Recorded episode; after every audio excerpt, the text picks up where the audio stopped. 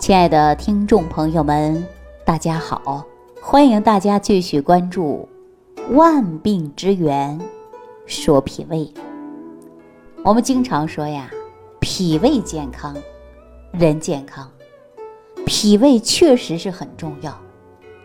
大家可以这样的思维来考虑脾胃：说人为什么要吃东西呢？可能很多朋友说我饿呀，所以我要吃。就是因为你饿，你的机体每个细胞它是需要养料的，所以你要选择会吃饭。但是吃饭的时候，我们吃的营不营养呢？符不符合我们细胞所需要的营养成分呢？当然呢，这就是吃也要吃出智慧来了。如果说脾胃功能好，你吃的东西呀就容易吸收。如果说脾胃功能不好，你吃什么呀，它都吸收不到，长时间吸收不到营养，那么人的细胞就会出现老化、退化，慢性疾病产生。我们经常会讲到细胞健康，人健康。那你看，我们很多人出现疾病，是不是都跟细胞有关呢？所以，我们说，细胞所需要的微量元素，都是我们日常生活所有食材里边的营养成分，转化于我们供给细胞的这些营养物质。这就中医上所说，脾胃为后天之本，运用水谷生化之源，而且这些水谷生化之源，就是通过营养成分的吸收。供给脏腑的组织细胞，那么人呐才能健康的活着，啊，就是这个道理。但是呢，说到这儿啊，我们又要想一个问题，想什么问题呀？首先，如果说我们脾胃功能好了，吃什么都吸收了，这是不是万事大吉了呢？在这里呀，我还要告诉大家，我们自古以来呀。都追求的就是长寿，啊，说长命百岁。那长命百岁，单一调理脾胃够不够呢？我告诉大家还不够。啊，比如说，我们说修德增寿，这是被公认的养生核心呐。那要想做一个健康长寿者，我们首先就要做好一个仁者的开始。那你看，从古至今，健康长寿，这就是人们孜孜不倦的追求。比如说，富甲天下的，啊，位高权重者，都在祈求的是健康长寿吧？那穷途潦倒的、饥饿交迫的，对吧？也怀着健康长寿美好的期盼吧？但是呢，我们大家想一想，古之长寿者。历史所载的是寥寥无几，不太多呀，对吧？那我们再说现如今呢，华其福，美其实，啊，年近百岁者亦不多也。什么意思啊？就我们说现在的人，你穿得好，你吃得好，但是呢，也不是所有的人都能活到百岁的，是还是不是啊？所以，我们传统养生文化也是中医文化最重要的组成一部分。您看，就在中医古籍当中，就有很多的记载，关于养生当中啊，就叙述了很多很多，可以说是浩如烟海。即使是专业的学者，穷其一生也未必能尽得其妙。然而啊。我们要抓住养生的核心，就能更快的来接触我们健康长寿的大门。说到这儿啊，我们想到三千多年前，中国儒家学派的创始人孔子，他就提出来了“仁者寿”的观点。他提倡了以德助寿，这个人呐，就是儒家所说的。核心，仁者仁也，所谓仁者寿，也就是说呀，要具备仁德之心，与人为善者一定会长寿的。这是儒家文化对我们后世的影响，可以说是非常大。那么说仁者究竟能不能长寿呢？我们再看一下中医理论当中啊，是不是我经常给大家说，情志啊，精神因素可以直接影响人体的脏腑阴阳功能的活动啊？比如说，今天呐，我就跟我老公生气了，啊，气得我肝儿疼，气得我饭吃不下，气得我胃还胀，有没有这样的人？有，啊，比如说，你今年家里的孩子还挺小，正在上学期间，你放学去接，上学去送，回到家里你还直接辅导作业，你在辅导作业，这些熊孩子呀，把你气的饭都吃不下。说不辅导作业的时候啊，那家里是一片和谐的气氛；一旦辅导作业的时候，那家里是鸡飞。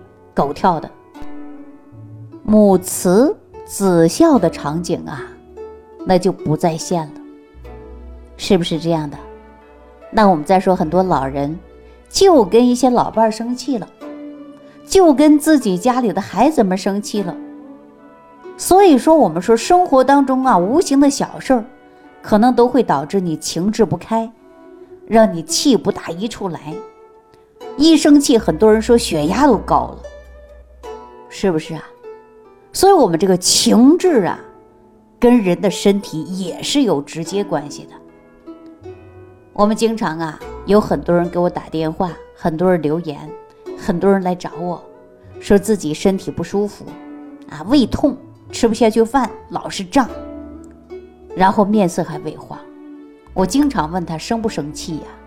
吃饭都吃什么了呀？因为我们说现在这个年代呀。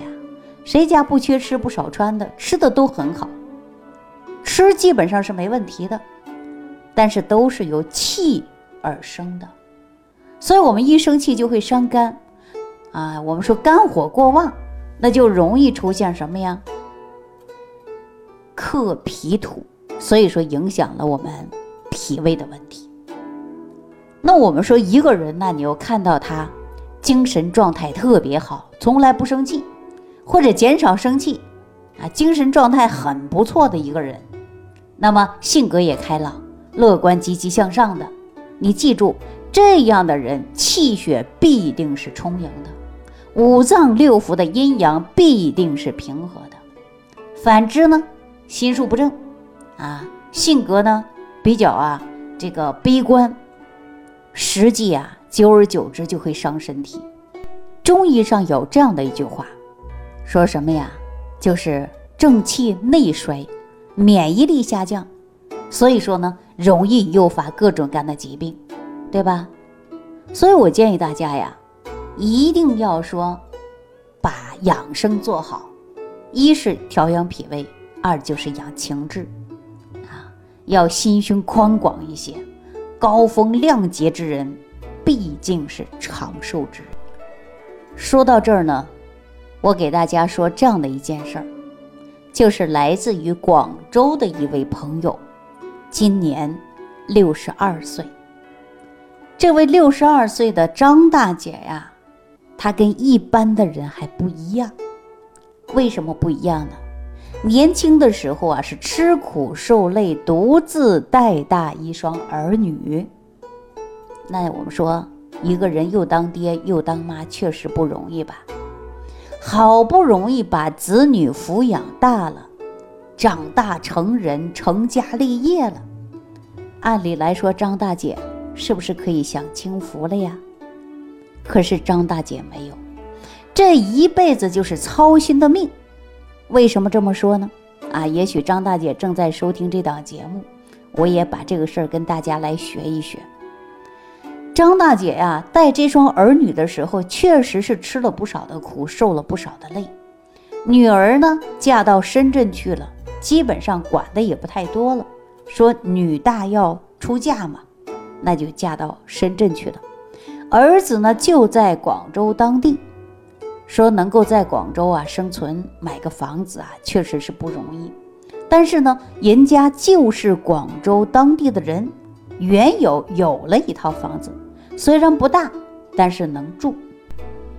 儿子结婚的时候，正常来讲啊，说应该买套新房，但是张大姐说无能为力，家里能住，就把家里的房子重新的装修一下，作为婚房吧。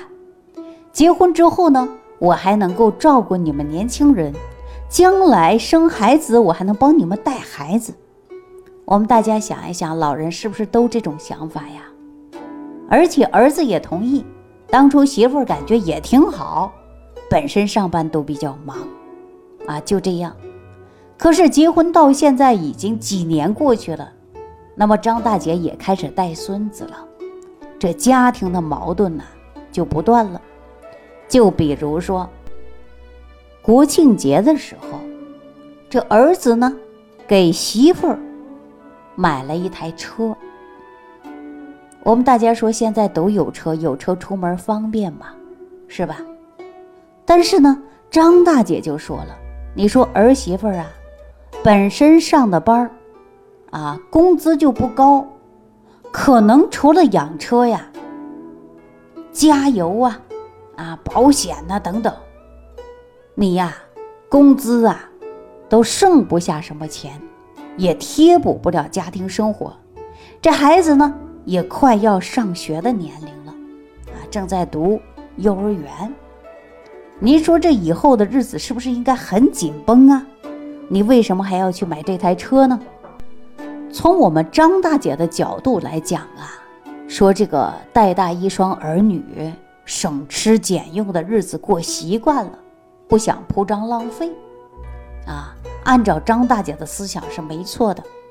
但是呢，儿子说了。媳妇儿上班太远了，又挤地铁啊，又挤公交啊，来回呀要很长时间，上班也比较辛苦。就这样就买了一台车，就因为家里买了这一台车，那么张大姐跟儿子啊吵了一架，然后呢儿媳妇也知道这个事儿了，那么家庭矛盾呐就进一步的升级化了。张大姐想，从小到大带你们真的是很不容易，一肚子的心酸呐。那年轻人有年轻人的想法，那老年人也有老年人的思想，就难以融入。这不，自从那次吵完架之后，气的呀，张大姐吃完饭就开始打嗝，啊，而且呢，经常是胃胀。这不听了我这档节目啊，张大姐就跟我倾诉了她这些年的事儿，啊，又说最近的身体情况。我们说怎么办呢？这不是都是气上来的吗？因为说气大伤身，后悔难呐，对不对？因为说一动怒就会伤肝呐，肝木会克脾土，所以说你就容易出现的吃不下去饭，吃的就会胀。那在这里，很多朋友就说：“那我现在已经不生气了，为什么我还胀呢？对吧？那就像我们说，手不小心拉个伤口，那我现在不拉它，为什么它还长不上呢？